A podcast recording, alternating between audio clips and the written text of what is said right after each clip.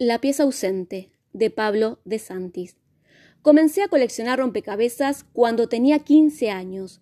Hoy no hay nadie en esta ciudad, dicen, más hábil que yo para armar esos juegos que exigen paciencia y obsesión. Cuando leí en el diario que habían asesinado a Nicolás Fabri, adiviné que pronto sería llamado a declarar.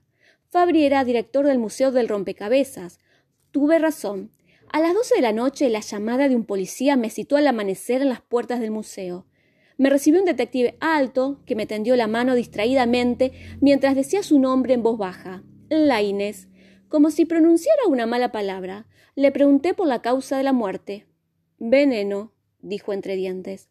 Me llevó hasta la sala central del museo, donde está el rompecabezas que representa el plano de la ciudad, con dibujos de edificios y monumentos. Mil veces había visto ese rompecabezas. Nunca dejaba de maravillarme.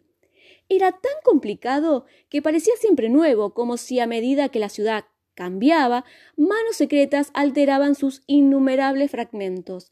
Noté que faltaba una pieza.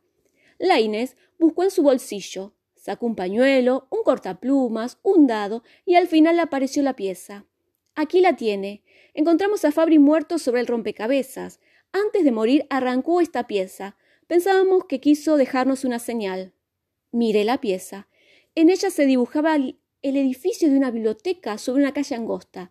Se leía en letras diminutas Pasaje La Piedad. Sabemos que Fabri tenía enemigos, dijo Laines, coleccionistas resentidos como Santa Andrea, varios contrabandistas de rompecabezas, hasta un ingeniero loco, constructor de juguetes, con el que se peleó una vez. Troyes, dije, lo recuerdo bien. También está Montaldo, el vicedirector del museo que quería ascender a toda costa. ¿Relaciona alguno de ellos con esa pieza? Dije que no. ¿Ve la B mayúscula de biblioteca? Detuvimos a Benveniste, el anticuario, pero tenía una buena coartada. También combinamos las letras de la piedad buscando anagramas. Fue inútil. Por eso pensé en usted. Mire el tablero. Muchas veces había sentido vértigo ante lo minucioso de esa pasión, pero por primera vez sentí el peso de todas las obras inútiles. El gigantesco rompecabezas era un monstruoso espejo en el que ahora me obligaban a reflejarme. Solo los hombres incompletos podíamos entregarnos a aquella locura. Encontré sin buscarla, sin interesarme, la solución.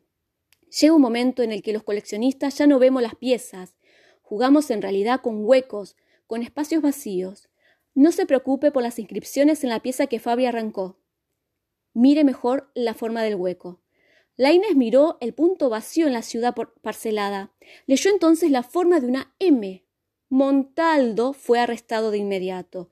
Desde entonces, cada mes me envía por correo un pequeño rompecabezas que fabrique en la prisión con madera y cartones. Siempre descubro, al terminar de armarlos, la forma de una pieza ausente y leo en el hueco la inicial de mi nombre.